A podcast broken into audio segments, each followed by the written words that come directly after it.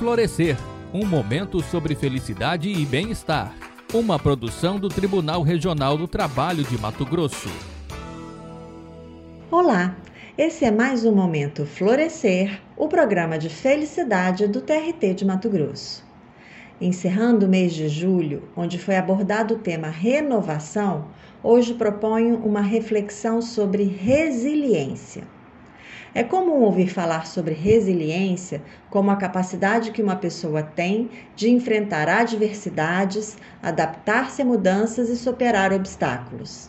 Essa definição é originária da física, que se refere à propriedade que alguns materiais possuem de retornar ao seu estado original sem sofrer deformações após serem submetidos a diferentes pressões. No entanto, Eduardo Carmelo, um especialista nesse tema e autor do livro Resiliência: A transformação como ferramenta para construir empresas de valor, transpor o sentido da física para o ser humano é reduzir esse conceito.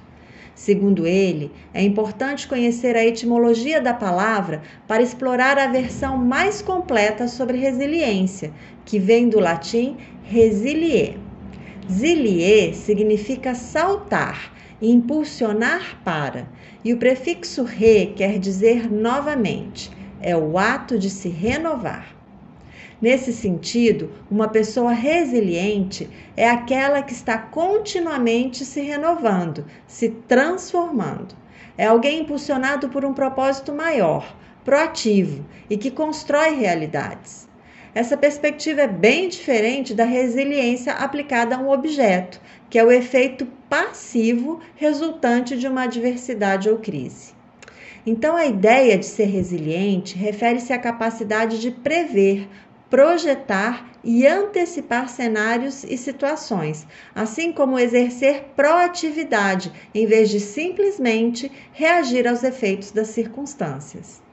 A boa notícia é que, assim como um músculo pode ser tonificado desde que seja exercitado, essa capacidade de nos renovar, de conseguir equilíbrio emocional para lidar com adversidades, ou seja, a capacidade de ser resiliente, não é um traço de caráter hereditário que a gente simplesmente possui ou não possui. É possível desenvolver a habilidade da resiliência. Então, o meu convite hoje é para que você amplie o seu olhar acerca das suas potencialidades e esteja atento para valorizar cada situação em que tiver a oportunidade de exercitar sua resiliência. Eu sou Cristine Gille, coordenadora de Saúde, Felicidade e Qualidade de Vida do TRT de Mato Grosso. Até a próxima!